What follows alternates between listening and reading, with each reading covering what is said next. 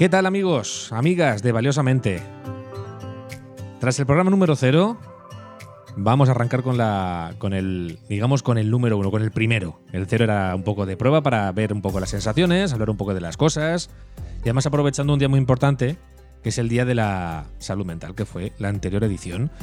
Hoy en Valiosamente nos hemos desplazado al promotor de este podcast, a la residencia comunitaria del grupo GB Residencias en Alcázar de San Juan y ya nos encontramos en una de las salas pues para hablar de, de, de temas interesantes, de cosas que de actualidad y que oye, que siempre efectivamente tenemos que tener en cuenta y oye, valorarlas y dar nuestras opiniones y nuestras cosas. Esto es una tertulia que realizamos, como decimos, en la residencia comunitaria del grupo GB Residencias. Y con este preámbulo ya tengo sobre esta mesa cuadrada a todos los integrantes de esta tertulia, que vamos citando pasos, mmm, paso uno a uno, para que nos vayan contando. Temas importantes. Hoy vamos a tener tres puntos. El primer punto de ellos va a ser la importancia del apoyo de profesionales en salud mental.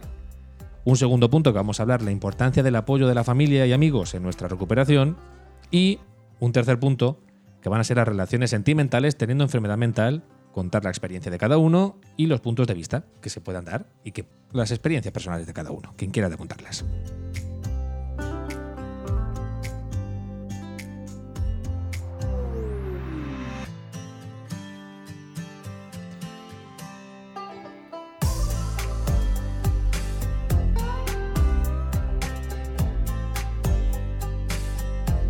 Y ya sin más dilación, vamos a hablar del primer punto, que han preparado, que van haciendo. Es, decimos que es un podcast que es eh, atemporal, que se puede escuchar en cualquier momento, que además son temas efectivamente que se pueden escuchar en cualquier momento en el podcast que tenemos subidas en redes sociales, en Evox, en Spotify y en Apple Podcast.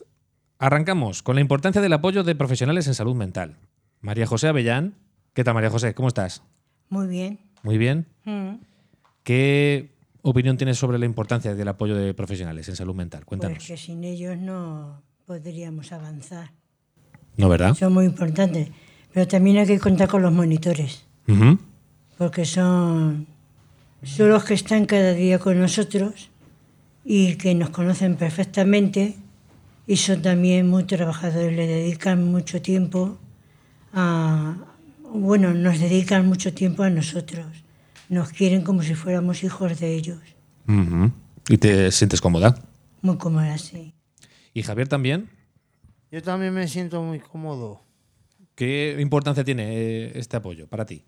Este apoyo, este apoyo para mí es, es imprescindible. Es imprescindible porque es que no, nos dan apoyo, eh, vamos, no, la, la mente no, no estamos, la mente no la tenemos ocupada y no, y no pensamos en cosas raras ni nada, en nada. ¿Y, y Daniel? Hombre, pues yo a lo mejor puedo diferir un poco. Hay veces que sí, no, nos va bien con, me va bien con los monitores, hay veces que no. Tienes un poco días y días. Claro, a veces tenemos, a veces tengo diferencias y a veces no, a veces me em, hago, em- tengo empatía con ellos y veo el trabajo que hacen y me conmueve, Porque el ser humano tiene necesidad de recibir ayuda, ¿verdad? por supuesto. ¿Y María José Pérez? Para mí los monitores y el equipo técnico es muy importante porque nos ayudan a estar mej- mejor y tener una calidad de vida aceptable. Mm, son profesionales, a pesar de ello son monitores y yo me siento muy arropada por ellos. ¿Ah, sí? Sí. Y mm, dices también que eh, los psiquiatras también ayudan con medicación adecuada a cada persona. Claro, sí. Es importante. Lo- es muy importante la medicación. Ayudan a cada persona, nos dan una medicación y con eso ya podemos estar equilibrados o- y estar bien. Y Pilar, Pilar Guisado, ¿qué tal? Muy buenas. una primera, ¿no? Con el micro, por favor. Sí, porque nos ayudan a mejorar la enfermedad y la autonomía de cada uno de los residentes. ¿Y qué más dice y Miguel Ángel? Que lo tengo por aquí a mi lado, que le voy a dejar el micrófono. Cógelo y cuéntanos para ti qué, es, qué importancia tiene el apoyo de los profesionales en la salud mental. Eh, buenos días. Pues para, para mí, eh, los profesionales tienen bastante o mucho, vamos, que es, que es importante. Incluso más importante que, que nuestra propia familia. Yo, yo solamente tengo de, familia a, a mi padre prácticamente y, con ellos, con los profesionales, estoy muy bien. Má- Más cosas que, diga- que tengas que decir sobre la importancia de los profesionales, que también me- tengo entendido que, bueno, que escuchan vuestros problemas. Importancia de la- del apoyo de profesionales en la salud mental.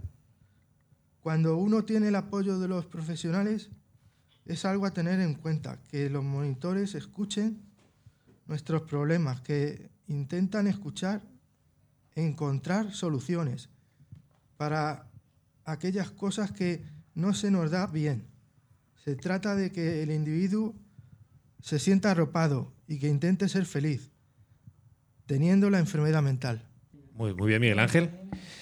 Y Rosa, ¿qué tal? Buenos días. Buenos días. ¿Cómo estás? Pues bien, ayer me practicaron una intervención quirúrgica, pero he salido bien de ella.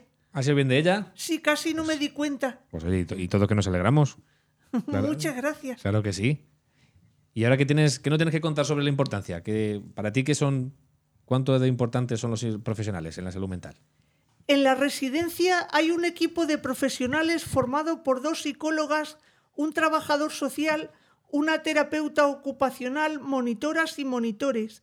Ellos conocen nuestras rutinas porque están con nosotros diariamente y saben darnos advertencias cuando nos estamos saliendo del camino de la recuperación. En cuanto a la labor de una psicóloga o de un psicólogo es necesario ponerse en sus manos, porque ellos saben dar en el clavo o por lo menos lo intentan de lo que nos pasa. Yo sé algunas cosas de psicología, pero no porque haya estudiado psicología, sino porque un psicólogo de la residencia nos dio un taller que se llamaba Conociendo más. En él nos explicó que existen diversos tipos de trastorno de personalidad, punto por punto. Quiero decir con todo esto que los psicólogos y las psicólogas son personas que han estudiado una carrera universitaria que de fácil no tiene nada, en la que hay mucho que memorizar, un gran número de estudios estadísticos, etc. Puede pasar que de un problema que quizá el paciente no quiera contar porque piense que es algo insólito y que solamente le sucede a él, se dé cuenta de que después de hablar con un profesional de la psicología, averigüe que en este mundo no hay ningún problema psicológico que no haya tenido antes ningún ser humano. Hay una sentencia latina que dice nil novum sub solem, que significa no hay nada nuevo bajo el sol. Solamente hablando con un profesional el paciente se puede dar cuenta de esto. Incluso el profesional de la psicología le puede decir al paciente que le puede enseñar libros de hasta 500 páginas que hablan de ese problema que el paciente piensa que solo le sucede a él. Le sucede a él. A él. En este taller de Conociendo Más aprendimos también que por muchos motivos hay personas que sufren una depresión.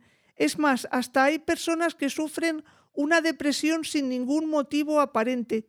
Además, dedicamos un cierto tiempo de este taller hablar de los tipos de enfermedad mental entre los que se encuentra la esquizofrenia, que es un trastorno psicótico grave y crónico. La esquizofrenia puede afectar a cualquier persona. Suele aparecer entre el final de la adolescencia y principios de la edad adulta. El inicio de este trastorno es brusco o lento. Afecta al 1,5% de la población. Se caracteriza por una alteración del funcionamiento del cerebro, pensamiento, emociones, comportamientos, decisiones, etc. Los síntomas de la esquizofrenia se clasifican de la siguiente manera. Síntomas positivos, alucinaciones, delirios y síntomas negativos, pobreza afectiva, apatía, anedonia o ausencia y carencia de placer y disfrute, alogia o ausencia y carencia de palabras, aislamiento social. Los conceptos de síntomas positivos y síntomas negativos son expresiones técnicas de psicología cuyo significado hay que estudiar. Esto lo estudian muy bien los profesionales de la psicología. Conclusión, los problemas de salud mental se solucionan hablando con profesionales de la psicología y de la psiquiatría. Muy bien, Rosa. Muy bien, te lo has preparado un tema preparado, además, muy currado, ¿eh? muy bien trabajado, Rosa. Eh, no, no- los he presentado a todos, pero sí es verdad que, bueno, eh, ellos mismos han ido ah, diciendo su, su argumentario sobre la importancia del apoyo de profesionales de salud mental. María José Avellán, Javier Guirao, Daniel Jonathan, María José Pérez, Pilar Guisado, Miguel Ángel Novillo, Rosa, que acaba de leer espectacularmente. Y ahora tengo una pregunta para quien quiera contestarme.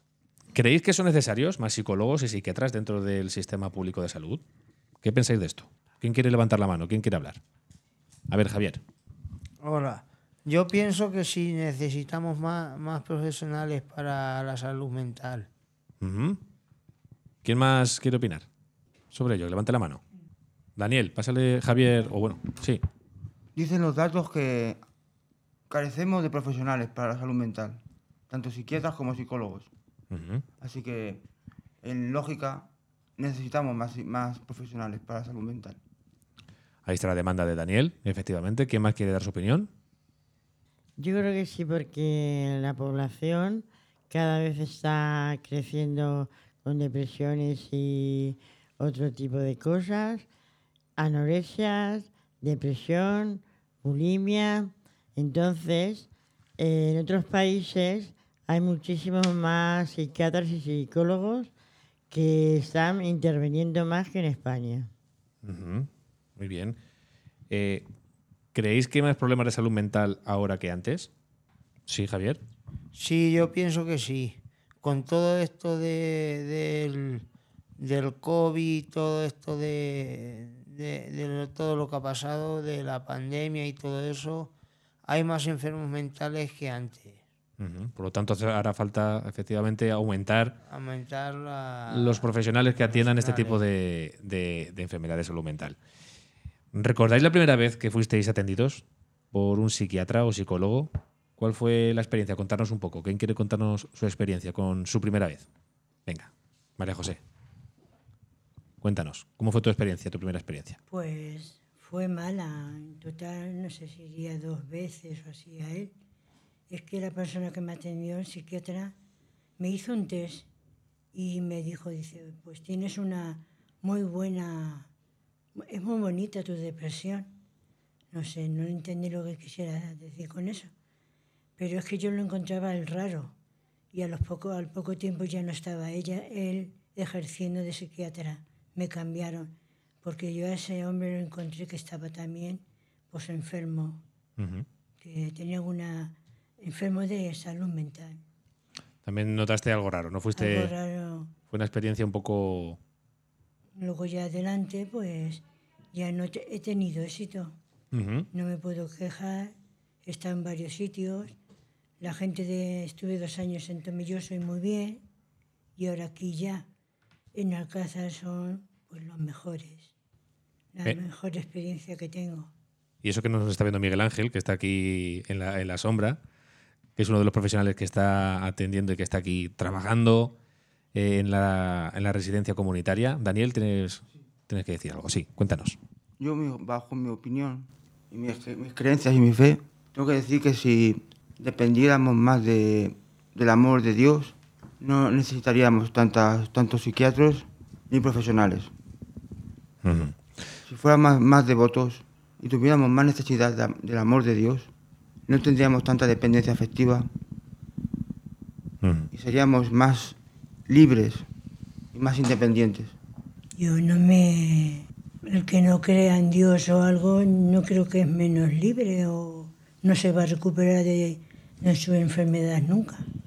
Creo que no tiene que ver nada las creencias.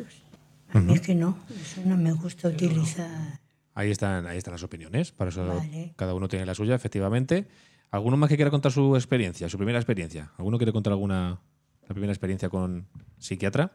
Sí. Yo empecé a los 18 años de edad, en la época de adolescencia, y estuve medicada ya, tenía depresión y en la primera vez que fui al psiquiatra eh, me dijeron que tenía que tomar medicación porque era la forma que así se curara. Mi familia se dio cuenta enseguida y me, llamó, me llevaron primero a un psicólogo. Y como no funcionaba, decididamente ya me tuvieron que llevar al psiquiatra. Y desde ahora estoy a base de pastilla, medicación, bueno, toda medicación que me ha dicho me la tomé. El psiquiatra que me, me llevó en Toledo fue muy, fue muy importante porque era psiquiatra y a la vez era profesor en Alcalá de Henares de psiquiatría. Y fue una, y a partir de, aparte de eso ya me fui recuperando y sentirme mejor. Pues muy bien, ahí está la experiencia de María José. Sí, sí. Estupendo. ¿Alguno más que quiera contar alguna cosa sobre su primera experiencia? Rosa, Pilar, Miguel Ángel. Pues vamos a con el segundo punto. Pasamos al siguiente punto, ¿os parece? Pues el segundo punto, como decíamos al principio del podcast, es la importancia del apoyo de la familia y amigos en nuestra salud mental. Eh, una vez más, María José Avellán nos va a contar su opinión sobre la importancia del apoyo de la familia y de los amigos. Pues yo somos tres hermanos y mi hermana mayor es mi tutora legal. Al poco tiempo, no sé quién le diría que tuvimos que ir a- al forense, al juzgado, que fue el que me estuvo haciendo una entrevista, y luego ya dijeron que lo que necesitaba era un tutor legal. Y como tengo un hermano, hicieron un juicio y todo para ver cuál de los dos elegían. Y nada, se sabía que iba a ser mi hermana y mi hermana desde entonces, yo tenía 35 años cuando empecé con la enfermedad y voy a hacer, dentro de poco voy a hacer los años, pero no los digo. pero ya llevo también bastantes años y mi hermana es la, mi tutora legal. Mis hermanos se están portando muy bien Ujú. cuando he tenido ingresos pero no relacionados con la salud mental, ellos siempre me han acompañado en el hospital, se han dado sus noches malas conmigo, y, pero son los más importantes, los amigos también, pero los amigos es que al principio tienes que explicarles de qué va, porque no entienden ni te entienden mm, lo que es una enfermedad mental les tienes que enseñar poco a poco y que ellos te vayan conociendo en ese momento. Muy bien, María José. Pues ahí hay que dar tu argumento sobre la importancia del apoyo de la familia y de los amigos. Pilar también tiene cosas que contarnos. Pilar Guisado. Me visites ahí. Me visitó Conchi. El, el micrófono, Pilar, por favor. Me visitó Conchi, la cuñada de mi tía, y me dio mucha alegría. Me acuerdo mucho de mis padres, pero desde el cielo me están ayudando a recuperarme con el apoyo de los monitores y psicólogos y la Fundación Madre. Creo que es muy importante tener una familia que te quiera y puedas contarle tus problemas de la vida. Tengo una compañera de habitación que la quiero un montón y me ayuda en la ropa y me pongo muy contenta. Muy bien, Pilar. Ahí está su, su argumento y está contenta con su compañera. Tenemos más, más opiniones sobre el tema. Javier, cuéntanos. Para ti, qué, ¿cuánto es importante? Para mí, no, para mí los amigos, es que a mí me, me diagnosticaron la enfermedad con 23 años. Y todos los amigos que tenía del colegio, o bien por ignorancia, o bien por, por desconocimiento de la, de la enfermedad, me dieron todos de lado. Eh, ¿Sentiste poco apoyo? Poco apoyo, ninguno. Me dejaron de hablarme, dejaron de... Es que me dieron todos de lado, porque es que, eh, vamos, es que al principio cuando te, cuando te medican, estás, estás muy mal, estás muy, muy flojo y muy, y muy mal. O sea que ahí, ahí sentiste que los amigos no te apoyaban. No, no, además decían que me drogaba y yo no me drogo en mi vida. Pues ahí está también. Hay experiencias buenas con amigos y que te, te acogen, te apoyan y otros que sin embargo, pues fíjate. Te dan de lado. Y Daniel Jonathan, cuéntanos. Pues yo digo que solos no podemos hacer frente a una enfermedad y más a este tipo de enfermedad que demanda amor y un sentido de la vida. Ahí está la, la opinión de Daniel. Porque solo es complicado afrontar este tipo de problemas, ¿verdad? Porque ya, ya sea amor a nuestros eh, amigos y parientes, seres queridos, como ya sea amor. El- el- lo importante es el amor para poder hacer frente a una enfermedad. Lo importante es el amor, efectivamente. El amor a, a las cosas, a, a los entes o el amor a tus amigos o familiares. Y Pilar, Yo no tengo relaciones sentimentales ni novio. Solo he tenido a mis padres y amigas íntimas. Puntos de vista que tengo a mis primas de Madrid, Pepi y Manoli, y su marido José, que me llaman por teléfono. Muy bien. Y María, Jo- María José, María José Pérez. Las relaciones sentimentales están relacionadas con el problema de la emoción. Influye la, la emoción y aparte de eso, si no, si no te ayudas, si no te cuidas, si no te, si no te, a veces te sientes incomprendida y es difícil mantener una relación sentimental porque cuando, cuando una pareja, por ejemplo, tiene problemas, pues uno de ellos o los dos ya se lo echan en cara. Y las relaciones sexuales creo que... y, No te adelantes, no te- no te- claro, eso- no- adelantes todavía al siguiente tema, Ya, que ese, ese es otro tema. Ahora- a Miguel Ángel vamos a preguntar, ¿qué, qué importantes son para ti los amigos y las familias en, la salud mental? Coge tu micro y cuéntanos. Tener el apoyo de la familia resulta importante en la recuperación, pero hay veces que no- uno no se relaciona con su familia sin saber de quién es la culpa. Eh, entonces es cuando tiene importancia tener amigos para dar una vuelta, tomar algo y todas estas cosas. Hablar con los amigos es como tener un soporte y este hace que me sienta mejor, más contento. Qué importante los amigos, ¿no? Para apoyarnos los unos a otros, tanto tú como amigo de otra persona como los amigos hacia ti. Es una, una relación recíproca. Y Rosa también tiene que, tiene que hablar al respecto. ¿Qué tienes que decir sobre este apoyo de los amigos y familiares, Rosa? En primer lugar, voy a definir la palabra recuperación. En salud mental, cuando hablamos de recuperación, no nos referimos a la desaparición del problema o los problemas de salud mental, lo que llamaríamos recuperación clínica, como es habitual en el campo de la salud física. El concepto se refiere a la recuperación del control de nuestra propia vida, a pesar de vivir o haber vivido problemas de salud mental dar pasos para conseguir lo que queremos a nivel emocional, espiritual y social. La recuperación es lo que uno logra por sí mismo, no es, no es algo que la familia y los amigos puedan hacer por mí, a pesar de que la familia y los amigos te estén ayudando.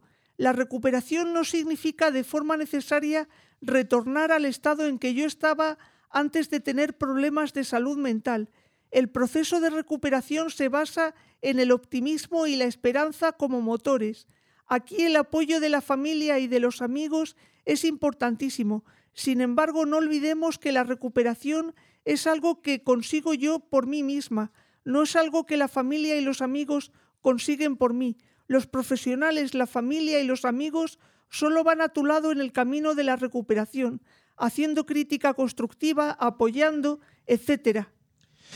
Pues ahí muy interesante, efectivamente, la vida constructiva y la- el apoyo emocional y también material algunas veces, que también nos hacen falta cosas y oye, es bueno también tener a gente cerca, la emoción sobre todo.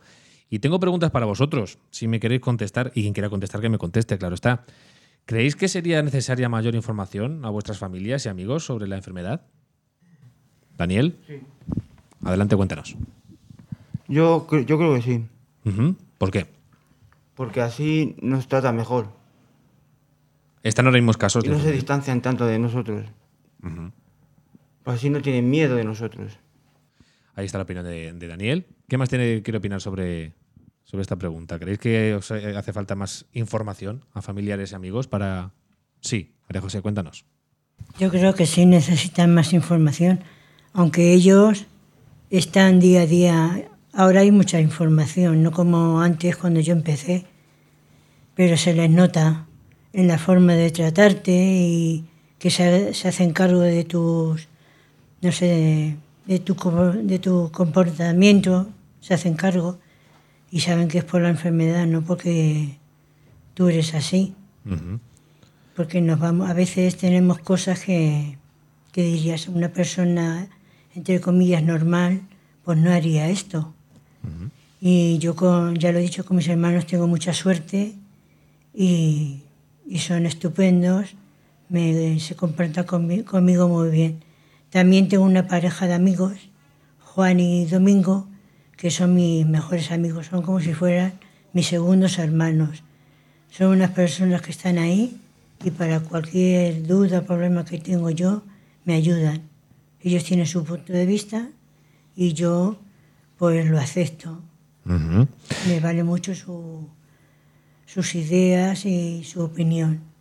¿Y dónde reciben vuestros familiares la información? ¿Dónde leen sobre vuestra enfermedad? ¿O ¿Dónde conocen sobre vuestra enfermedad? ¿Conocen en algún sitio? ¿Lo, lo Bueno, leen? mi hermana llegó que al principio, la pobre, con mi tema también estuvo yendo ella, porque una vez ya luego me lo soltó, Ujú, que ella estaba yendo a un psicólogo ujú. Para comprenderme a mí. Acudir a profesionales, lo Sí, importante. Ellos también. Lo importante es acudir a profesionales para intentar informarte de buena tinta, no por internet ni nada, sino acudir a profesionales. Daniel, ¿qué tienes que decir? Sí. Sí que debería haber un centro para que los familiares pudieran informarse y adquirir conocimiento de la enfermedad mental. Y así, con eso, mejor tra- tratarnos conscientemente, a, proporcionalmente a nuestra enfermedad. Miguel Ángel, que está aquí en la sombra, pero va, va a intervenir, efectivamente. Nada, eh, simplemente decir, bueno, eh, hay, siempre tienen el apoyo de los profesionales, las familias. eh, las familias es muy importante en la clave de, de la recuperación y, y, bueno, es muy importante que se informan y comprendan la enfermedad y bueno, acompañen en la recuperación a, a- a su familiar. Eh, muchas familias acuden a las citas médicas con ellos y se, le pueden preguntar cualquier duda a cualquier profesional. Ya no solo hablo de aquí de la residencia, que también nos pueden preguntar a cualquier profesional de aquí, sino en el ámbito general. Eh, también existen asociaciones, eh, por ejemplo, aquí tenemos una en, en esta zona, es Asociación Luz de la Mancha, que es una asociación de personas con enfermedad mental y familiares, ¿vale? Que, bueno, que a lo mejor alguna persona, algún familiar que esté oyendo este podcast no la conocía y bueno, pues se puede dirigir a ellos eh, como forma de apoyo, sería la asociación y para darle información, ¿vale? Y luego también tenemos Unión SAFA, que es un servicio de atención a familias y afectados, eh, sin ánimo de lucro, ¿vale? Y es una entidad, eh, bueno, no quiero equivocarme, ¿vale? Porque es una asociación y, y bueno, tengo aquí, eh, es para apoyo a, enfermos mentales, ¿vale? Ya sea en prevención, tratamiento, incorporación sociolaboral, investigación, formación, ¿vale? Asesoría jurídica, eh, también tienen, ¿vale? Y social, que también se pueden dirigir la familia con enfermedades mentales.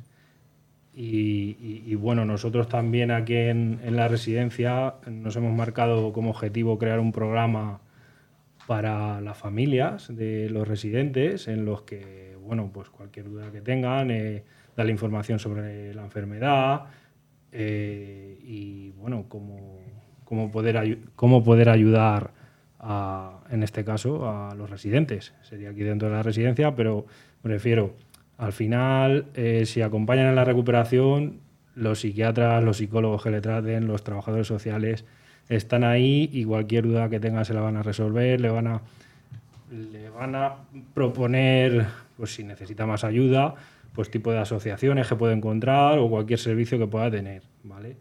Eh, en el apoyo familiar. Y sobre este punto, nada más, nada, nada más que añadir. A ver, hay mucho más que añadir, se podría estar, estar hablando aquí un buen rato, pero Sí. bueno, quiero que, que hablen ellos. También quiero aprovechar que me ha dado paso, ya no digo más, Sí. por el tema de los profesionales. Hmm. Todos han coincidido en que efectivamente eh, es necesario más profesionales, y es cierto. Y, y me voy a ir a los datos, porque siempre esto que decimos, bueno, es que eh, es necesario más profesionales, vale. Pero es que es cierto, porque por ejemplo, aquí en España eh, he intentado traer los datos lo más actualizados posible, pero por ejemplo, aquí en España, en este año, hay seis, seis psicólogos por cada 100.000 habitantes, ¿vale? Y en, re- y en la media europea es de 18 psicólogos por cada 100.000 habitantes. O sea, el triple, la media, ¿vale? Y luego de psiquiatras tenemos una media en España de 9,69 psiquiatras por cada 100.000 habitantes. De 27 países de la Unión Europea, solo tienen menos psiquiatras Grecia, Italia y Rumanía. O sea, estamos en el número 24 de media de psiquiatras. Demoledor dato, ¿eh? Pues sí. Claro, es que esto de hacen falta psiquiatras, hacen falta psicólogos, No es, una, no es un capricho. no es un capricho. O sea, los datos están ahí, ¿vale? Comparándonos, por ejemplo, con Francia, Bélgica y Suecia, de psiquiatras tienen una media en Francia de 20,91. Y aquí en España tenemos 9,69. O sea, Bélgica 20,6. Suecia 19,12. ¿Qué quiere decir esto? Tenemos unos profesionales estupendos, pero no hay los suficientes. ¿Qué quiere decir esto? Que las listas de espera se alargan. Por ejemplo, el dato, el dato de las listas de espera para psicólogos clínicos, la primera, o sea, cuando te detectan que tienes algún problema de salud mental, hasta que te ve el psicólogo o el psiquiatra por primera vez, bueno, en este caso el dato que tengo es de psicólogos clínicos, estoy hablando siempre de eh, servicio público, ¿vale? De servicio público. Eh, los datos de la lista de espera de este año no los tengo, pero del año pasado era entre un mes y tres meses. Para que te vea por primera vez un psicólogo clínico en, el- en la sanidad pública. Entonces, yo creo que son datos preocupantes y hay que hacérselos mirar. Y simplemente eso, quería aportar esos datos Sí. para mm, dar más razón aún a lo que están diciendo aquí hoy los compañeros del podcast. Sí, además son mm, dos opiniones, dos vertientes eh, de los pacientes, de los enfermos y de los profesionales, que demandan más. Y además, eh, como tú dices, en datos que son demoledores, que eh, España esté a la cola en este sentido, que no vaya un poco acorde a los tiempos, que es necesario y que es cierto también animar también a- al estudio de, de psicología y psiquiatría a los, a los jóvenes. Más de hecho, cuento que hay una sobrina que está estudiando, efectivamente, que está estudiando psicología eh, en, en Murcia, psiquiatría me parece que es, y está efectivamente viendo que, que es uno de, las, mm, de los trabajos, si se quiere mirar desde el punto de vista egoísta, es uno de los trabajos que más demanda eh, se va a tener, se tiene ya de hecho, en los próximos, en los próximos años. Pues Miguel Ángel, gracias por tu aportación. Siempre son con datos, siempre, siempre se coge más peso sobre las demandas que se hacen falta y no son caprichos, como bien decimos. Quiero, Sí. quiero puntualizar que estos datos, eh, vale, no son de ayer, es decir, son eh, de este año, ¿vale? Eh, excepto lo de la lista de espera, que no he encontrado el dato de lo que es el año global, sino de 2021. ¿vale? Ujú. Datos que sean recientes en cualquier caso, eh, están a día de hoy y que, bueno, eh, conforme se están desarrollando los, los acontecimientos en, en el mundo, pues eh, está creciendo de manera, me atrevería a decir, y eso es opinión, exponencial. Tengo más preguntas para vosotros, como diría, diría la televisión. ¿Alguien ha dejado de ser vuestro amigo por tener enfermedad mental? ¿Quién puede contar su experiencia sobre ello? Aunque algo ya María José nos ha dicho antes. A mí la que me falló fue mi amiga, con la que salíamos ya 13 años o así salíamos. Es que no, ella me preguntaba que por qué es, toda su pregunta era esa, siempre. Y yo es que empecé con llanto, que lloraba mucho al principio de la enfermedad. Y eso era lo que le decía, digo, pero no sabe, no, digo, le decía, no sé por qué esto me ha venido y por qué lloro. Y nada, y ya al terminar le busqué unas amigas y todo, yo no quise dejarla sola. Y a pesar de que le busqué unas amigas que eran muy buenas, ella me dejó, me apartó y no me volvió a hablar. No, no sé. Era, era muy cerrada de mollera, como yo digo. No quería saberlo todo y yo era la primera que no sabía nada de mi enfermedad. Y ya pues todo era eso, que conmigo y yo veía lo que la intención que tenía, que, que era el dejarme cuanto antes. Lo que decíamos, eh, la importancia de los profesionales también para informar, para informar a los familiares y a los amigos de lo que es una enfermedad mental, que no es, eh, no es un capricho tampoco, ni mucho menos, y que hay que informar con profesionales, y esta es la experiencia de María José. Javier, ¿qué nos quiere contar sobre, sobre esto? ¿Qué experiencia tienes? No, no sobre la experiencia, sino de lo que has dicho de la enfermedad mental. Sí. Es que hasta una simple depresión es una enfermedad mental. Y depresión ahora suele haber mucha depresión entre los, los habitantes. Eso era lo único que quería decir. Pues sí, es una de las que están a la orden del día. Estoy de acuerdo contigo. Javier, más opiniones. ¿Experiencias, Rosa? ¿Cuál fue tu experiencia? Cuéntanos. Pues a mí, al contrario, precisamente se hicieron más amigos míos sabiendo que estaba en tratamiento psicológico. Fue cuando tenía yo 20 años y me pilló la enfermedad estando en la universidad y les conté a mis amigos de la clase más allegados que as- estaba asistiendo a un gabinete de psicología en el que había dos psicólogas desde, les dije, desde tal mes y, y me dijeron, se te notó, se te notó, Rosa. Dice, a mejor, has, has mejorado, eres mejor persona. Pues ahí está el, el apoyo. de tu- de tu- fue un positiva tu experiencia. Estuvo bien. Muy bien. ¿Más que quieran opinar sobre su primera experiencia? Vamos, su primera experiencia no. La experiencia con amigos y familiares, me refiero. Yo tuve la experiencia con mis amistades Sí. y tuve algunas buenas y algunas malas. Las del colegio eran fundamental. Me querían, me saludaban, jugaba con ellas y me fue la experiencia fenomenal.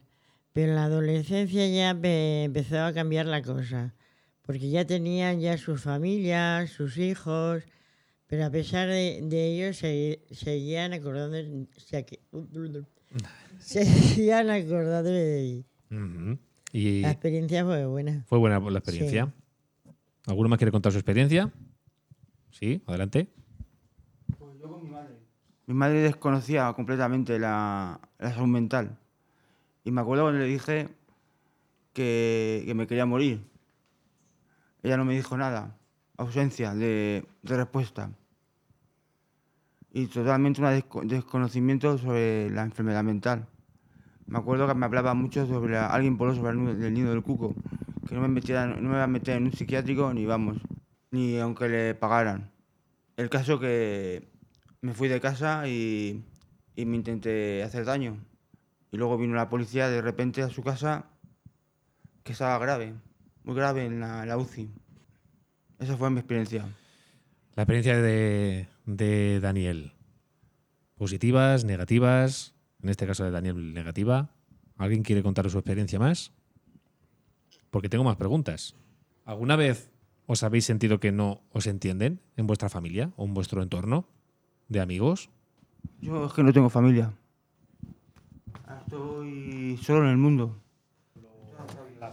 Al principio, antes, hace unos años, ¿os habéis sentido que, que no se entendían?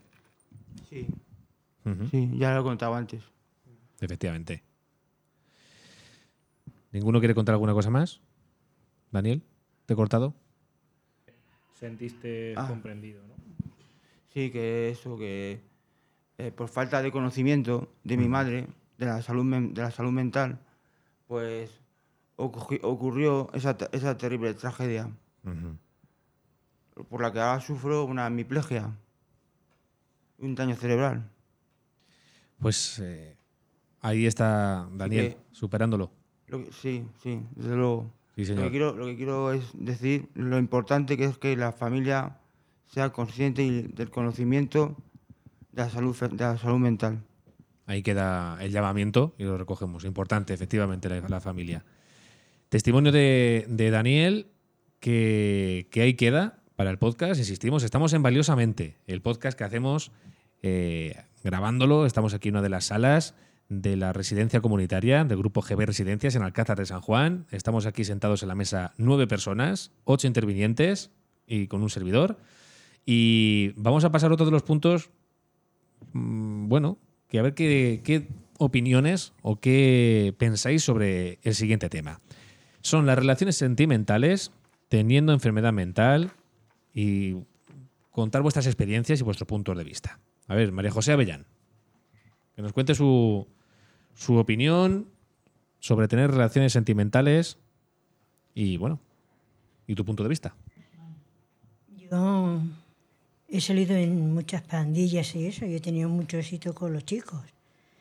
Pero yo lo primero que siempre anteponía era que yo estaba estudiando y quería primero realizar mis estudios, no me quería atar a nadie. Bueno, en realidad lo hacía porque no había salido nadie que la quisiera mucho. Y luego las he tenido, pero ya cuando estaba mala. Y no, no me atrevía a empezar con una enfermedad, una relación, porque o yo sufría o, yo le iba a hacer sufrir a la otra persona.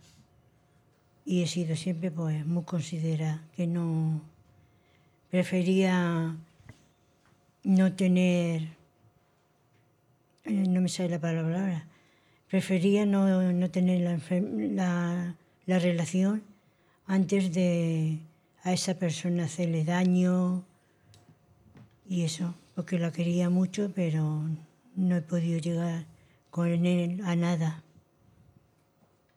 Ya está, una persona que va a estar ahí siempre, pero no pudimos, no hemos podido llegar a nada. Ahí está tu, tu experiencia, María José. Javier, cuéntanos la tuya, porfa.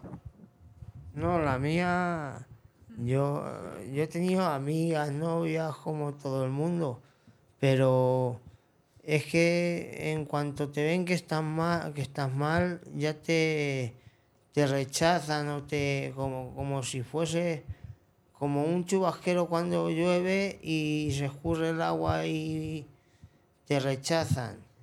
Te rechazan porque, yo qué sé, yo he tenido experiencias sentimentales, pocas, pero he tenido.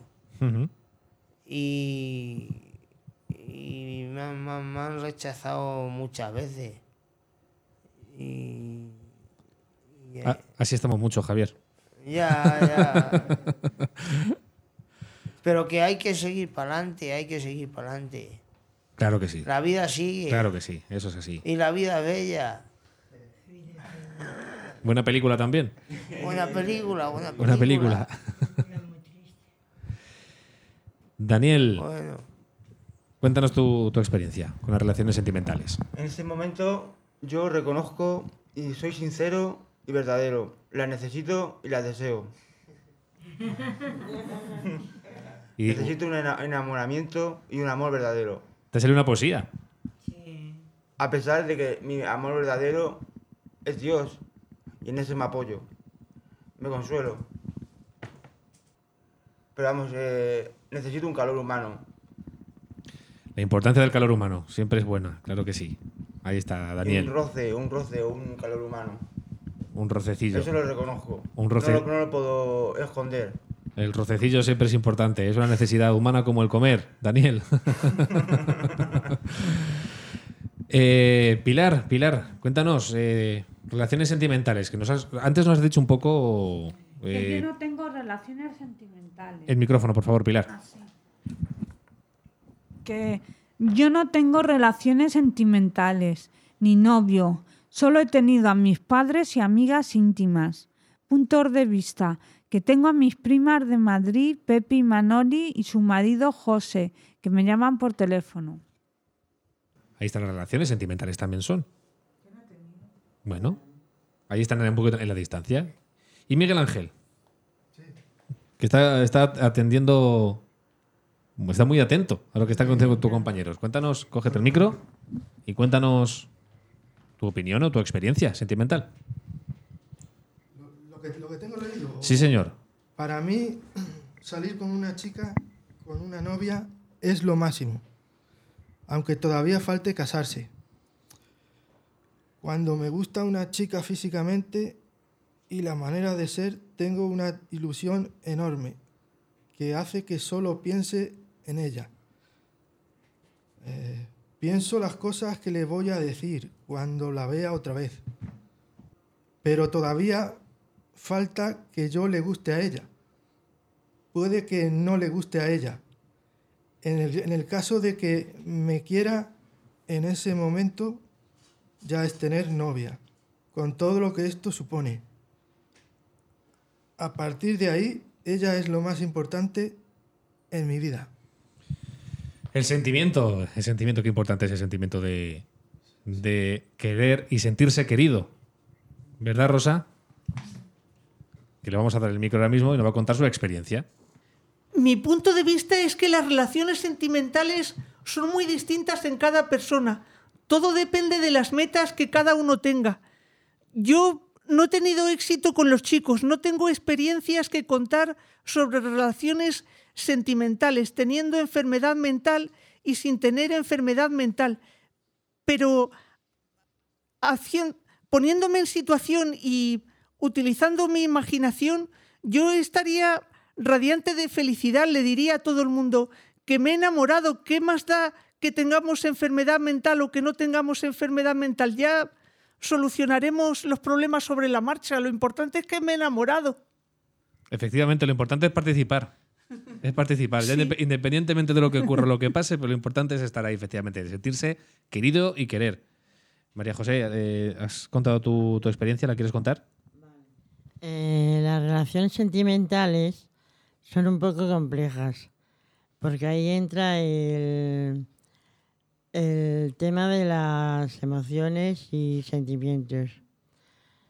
Y a veces en una relación sentimental pueden haber disputas y la relación ya se hace monótona, eh, desagradable y ya tienes que recurrir a otros recursos.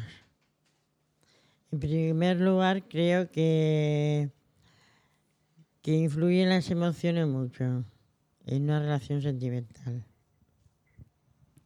Las emociones que son importantísimas en las relaciones efectivamente sentimentales. Hemos hablado de tres cosas, de tres aspectos, cada uno ha dado su opinión, quien ha querido, pero ahora yo tengo preguntas individuales y entramos en, la última, en el último bloque de este primer programa del podcast Valiosamente. Y le voy a preguntar a Daniel, si te parece, eres una persona muy creyente. ¿De dónde viene, de dónde viene esa fe, Daniel? Cuéntanos. Eh, La fe es un don de Dios. Tal vez yo quiero intentar buscar una lógica, pero no la, no la- encuentro.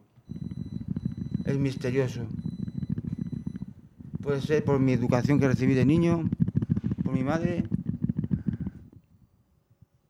Puede ser por las vicisitudes de la vida que, que me han venido, me han sobrevenido.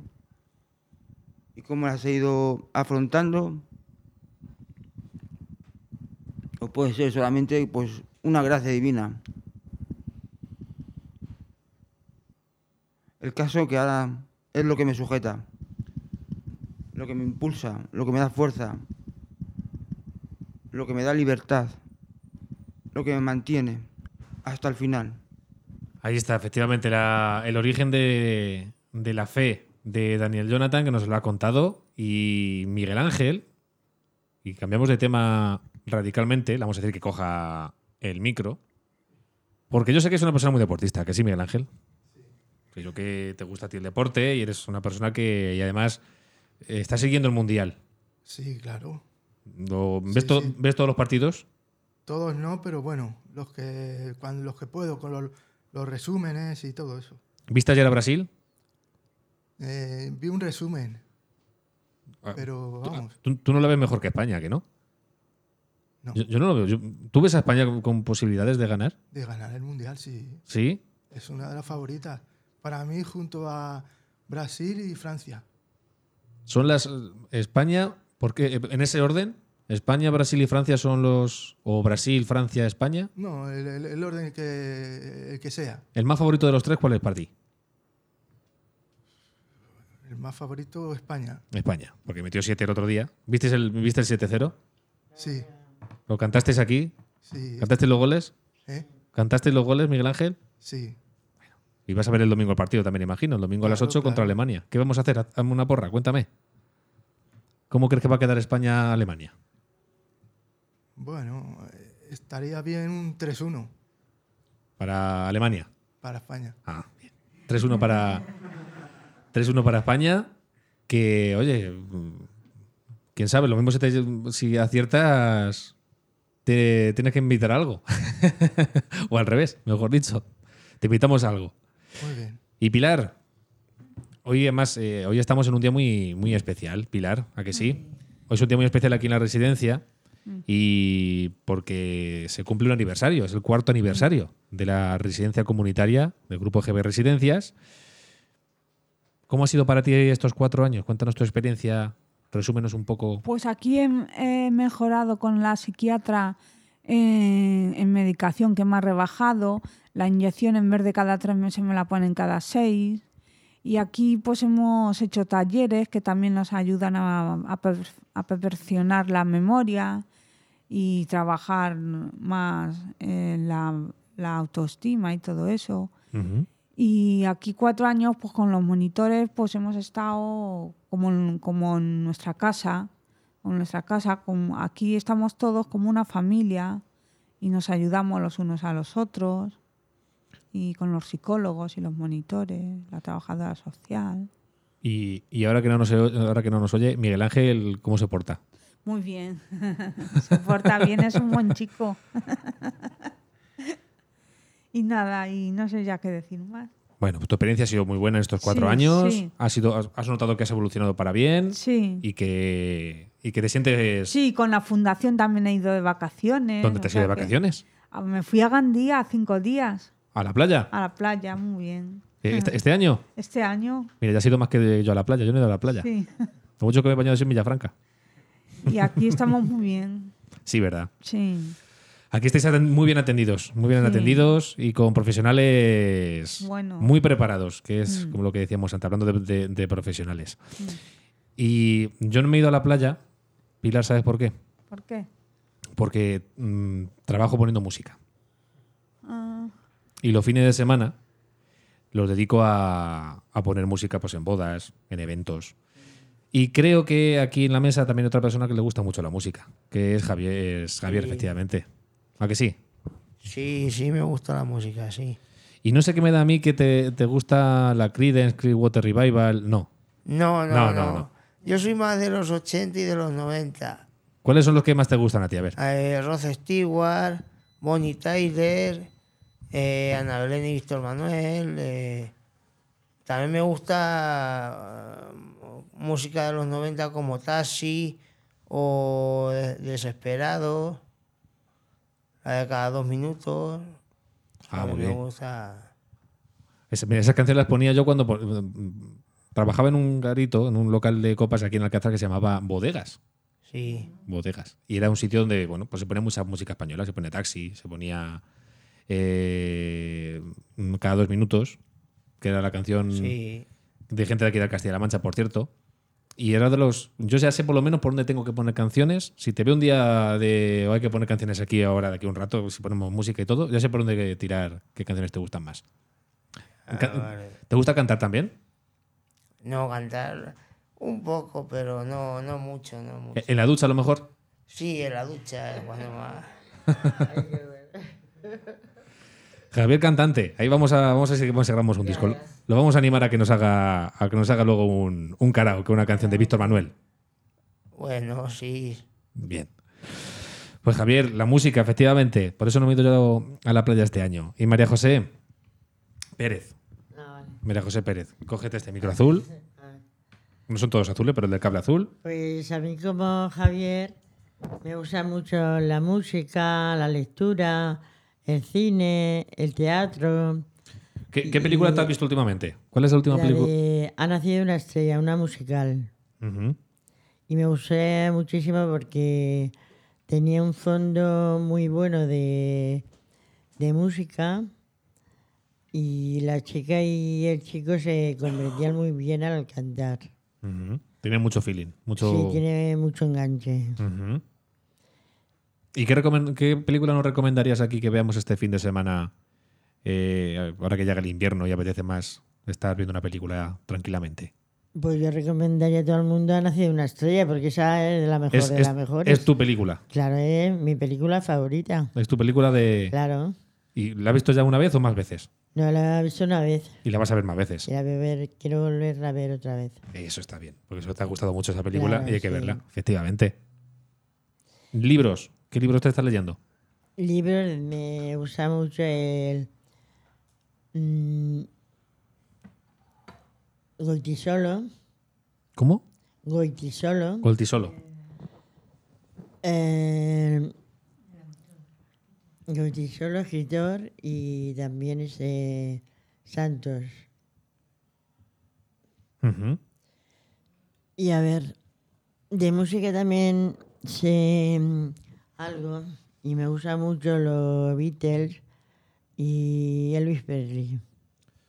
¿Te gustan los Beatles y Elvis Presley? Sí, son muy buenos músicos. en- Porque si, claro, si te, digo, si te digo los Rolling Stone, ahí ya, Bueno, ya una pasada, ¿no? ya ahí Y ahí paro, paro. entramos, entramos en los mejores, Sí, en las elecciones. ya, ya, sí. Y María José, ¿a la otra María José? Le, pasam- le pasamos el micrófono. ¿Qué? Aquí siempre no estás en la residencia metida, ¿que no? No, ¿por qué? Por eso te digo, ¿qué te gusta hacer cuando estás fuera? ¿Qué es lo que, lo que más te gusta hacer fuera de la Lo residencia? más cercano que me pilla es Carrefour. Todavía no he ido en cuatro años al líder que está enfrente. Pero lo que más... Yo me meto ahí, me gusta eh, eso, pues ver cosas. Hay libros Ujú. que hace poco, bueno, ya los tengo, los tengo meses. Me compré, tengo dos libros de la psiquiatra Marian, Marian Marian Rojas. Rojas, de Estapé. Ajá. Tengo que a ver si los leo, que he tenido problemas en los ojos. Tengo ya comido las cataratas. Yo me lo leí hace poco un libro de María José. ¿Cuál? ¿Cómo hacer, Hacer cómo hacer que, salgan cosas, que hacer las cosas buenas? Buenas, Eh, no me acuerdo el buenas. título. Sí. Ese tengo yo. Y el otro de la media naranja. Ujú. Son los dos que tiene. Muy maja esa chica, ¿verdad? Aquí también nos han puesto alguna vez sobre ella un vídeo dando una conferencia y no sé, me gusta. Es que yo creo que es sobrina e hija de psiquiatras. Ujú. Y sí, sí lo, en una entrevista lo, lo dijo, efectivamente. Ah, lo dijo ella. Bueno, su padre es el que nombra, pero nombrar a su tío no, no lo he oído nunca. Que su tío está fuera de España. Buena. Es Enrique Rojas. Ujú. ¿Y te gusta leer libros de... Me tiran de así de psiquiatría a ver qué dicen y aunque son complicados. ¿Y sales a pasear? ¿Andas por aquí por las...? Tenía que andar más de lo que ando. Eso me pasa a mí Porque también. yo también tengo la circulación un poquito mal. Pero es que me he caído muchas veces. Vaya. Y mis hermanos siempre están, que no vayas sola, que esto, que lo otro, a ver, a ver dónde vas. Digo, si voy muy, muy pendiente del suelo, mirando el suelo y con, con cuidado. Y no sé, es casi es difícil. Ah, el cine sí también. ¿No ¿Te gusta el cine? A ver, cuen- Mm. ¿cuál es la última película que has visto? Mm, Hace poco, como echaron la de los renglones torcidos de Dios, no quise ir, porque sabía que me iba a poner muy mal. Ha sido la última que han Es- echado y muy pero- fuerte. Pero esa no la has visto. No, ¿Y cuál es la última que has visto? a mí me gusta ver de drama o de comedia. Tenemos aquí un vídeo. ¿Sabes la, que, fútbol. ¿Sabe la que he visto yo hace poco? ¿Cuál? ¿Una de risa? Leyendas de Pasión. Otra vez. Ah, ¿Os gusta Leyendas de Pasión? Su- Suena a fútbol. Leyendas de Pasión. Suena a fútbol también, sí. El, mu- el Mundial, Leyendas de Pasión. Sí, sí. Es una, una película muy intensa, muy intensa. También es muy, Ah, muy romántica, muy romántica. Brad Pitt pa- trabaja y. Brad Pitt, Brad Pitt, y Arnold efectivamente. Es el padre. Y eh, no, es eso. Anthony Hopkins. Ah, sí, siempre me equivoco. Siempre le digo mal el nombre. Esa la he visto yo dos o tres veces. Sí, sí, esa es. Muy bonita. Ah, que muy bonita. Los hermanos. y- Claro, que la mujer que se casa con el, el pequeño, el pequeño lo matan. Y luego se enamora. No vamos a estar hacer, enamorado. no vamos a hacer, spo- no, no vamos a hacer spoiler. Vamos a hacer spoiler. Ay. Que, que- que- Sí, he visto en mi vida Pues, eh, películas muy buenas. sí, sí. Pero me gusta que sean de drama y ya las de risa, la que me gustó un montón fue que se mueran los feos. Que se mueran los feos. También es muy, muy graciosa. Ay, Pasas un buen rato de risas. Eh, La única que, porque luego hemos vuelto a poner y no me hace, y ahora ya están con la de las navidades, que me cansan todas. Pero sí, sí me gusta el cine. Yo soy la única que me quedo en el salón, pues todos los domingos. Nadie le gusta ver la película. Bueno, si no hay picoteo. Ah, Antes iban, se veía picoteo. ah leche. Pero como ahora ya eso se quitó, Vaya. van. Ahí, ahí hay una hay una nota al pie. No está. Ahí es una nota al Yo pie. quisiera que. Porque digo, me van a quitar el videoforum por, por no acudir ellos. Y me, no sé qué me dijo, no, por eso no.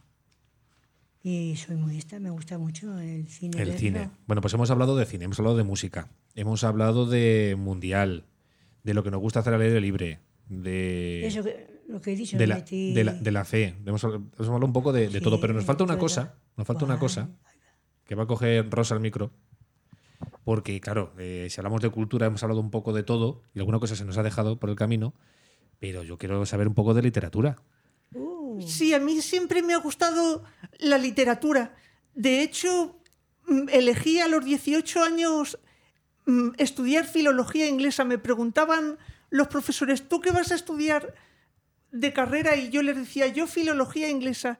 Y cuando, cuando terminé la selectividad, me acuerdo que por la calle me preguntaban, ¿dónde vas, Rosa? Y yo decía, matricularme en filología inglesa. Y yo recomiendo a todos que se lean o se relean eh, El nombre de la rosa de Humberto Eco. ¡Qué maravilla! Sí, pero no leerlo deprisa, sino Pausado. pausadamente y mirando, si tienen en una mano un diccionario de latín, mirando las sentencias latinas que vienen, mirando el significado. Porque a mí, una de las cosas que, que, le cogí gusto estudiando filología inglesa es que gracias a que tuve un profesor de latín muy bueno, pues me encanta mirar cosas en el diccionario de latín y me encantaban las clases que daba porque decía, decía, si yo busco una palabra en un diccionario de latín y no viene esa palabra, dice, pues lo primero que hago es cabrearme y segundo, quemar el diccionario. Tiene que ser un diccionario bueno. Y luego también mm, recomiendo a todo el mundo que, que reparen en lo buena escritora que era la, la escritora fallecida hace un año, que falleció el 27 de noviembre del año pasado, Almudena Grandes, que precisamente estuvo mm, Pedro Sánchez en el tanatorio para dar el pésame a la familia. Y yo no he leído los últimos libros, pero quiero, quiero recomendar el libro con el que se dio ella a conocer y que logró el, el- el premio número 11 de los premios de literatura erótica La Sonrisa Vertical, que estaban presididos nada menos que por el cineasta valenciano Luis García Berlanga. Y cuando ella ganó el premio, era una joven de 28 años, casada y con una hija de cuatro años, y dijo que, que escribió una novela erótica porque le salió erótica, que precisamente los, los impulsores de estos premios querían darle a este género literario la categoría que se merece, porque durante la dictadura franquista este género literario fue relegado a un lugar marginal, desconocido.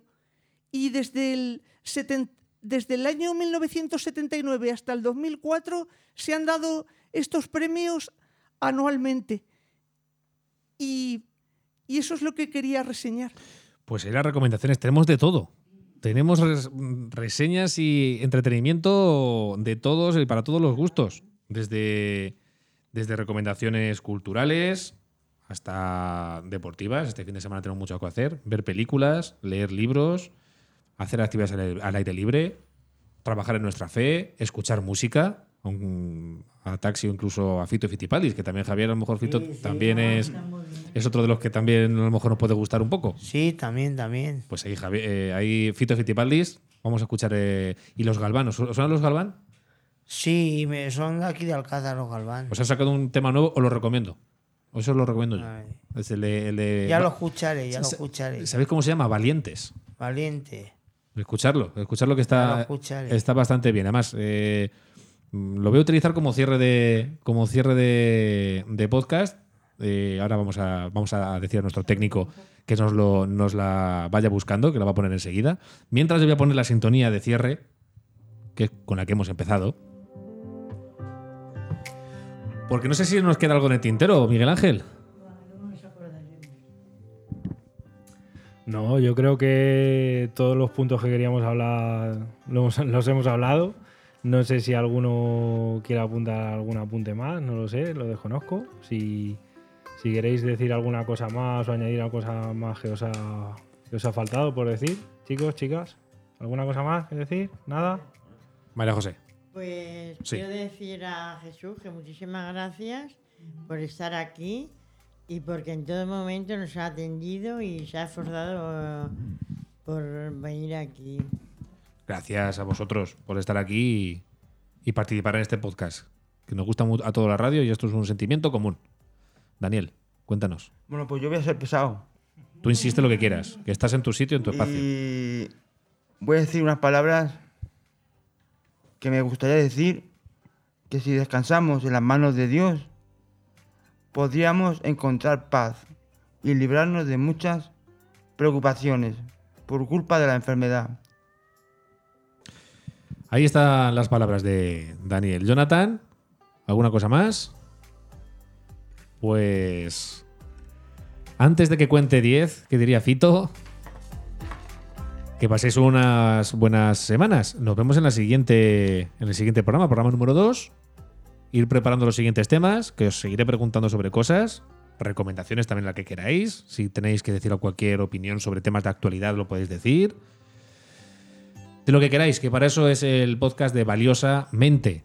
Primer programa en el que hacemos desde la residencia comunitaria del grupo GB Residencias en Alcázar de San Juan y en el que eh, hemos contado con la participación de sus residentes, de Miguel Ángel como profesional y de un servidor, Jesús Villajos, que también ha estado aquí controlando un poco que suene esto medianamente o dignamente. En las plataformas de audio nos podéis seguir, en Evox, en Spotify, en Apple Podcast y en Google Podcast. Ahí estamos, valiosamente. Gracias a todos, adiós.